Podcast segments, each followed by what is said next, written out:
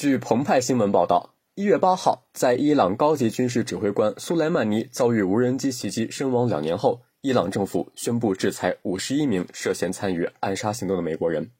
据俄罗斯卫星通讯社一月八号报道，伊朗当日宣布对五十一名美国人实施制裁，其中包括美国参谋长联席会议主席马克·米利、美军中央司令部司令麦肯齐和美国前国家安全顾问奥布莱恩。伊朗外交部解释称，这五十一名美国公民涉嫌参与暗杀苏莱曼尼。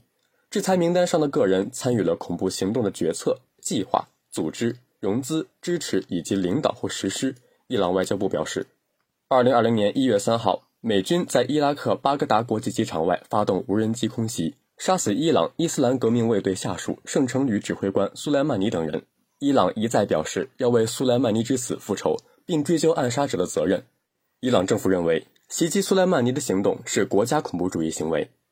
今年一月三号，伊朗总统莱西在苏莱曼尼事件两周年之际发表讲话称，美国前总统特朗普和前国务卿蓬佩奥必须为这次暗杀行动接受审判，并称否则将进行报复。伊朗总检察长莫坦泽里还对当地媒体表示，在确定该案的一百二十七名嫌疑人，包括七十四名美国公民之后，伊朗司法官员已经与九个国家的当局进行了沟通。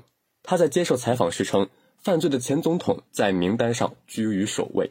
此外，半岛电视台报道称，莱西还呼吁成立一个公平法庭，对特朗普、蓬佩奥等美国官员进行审判。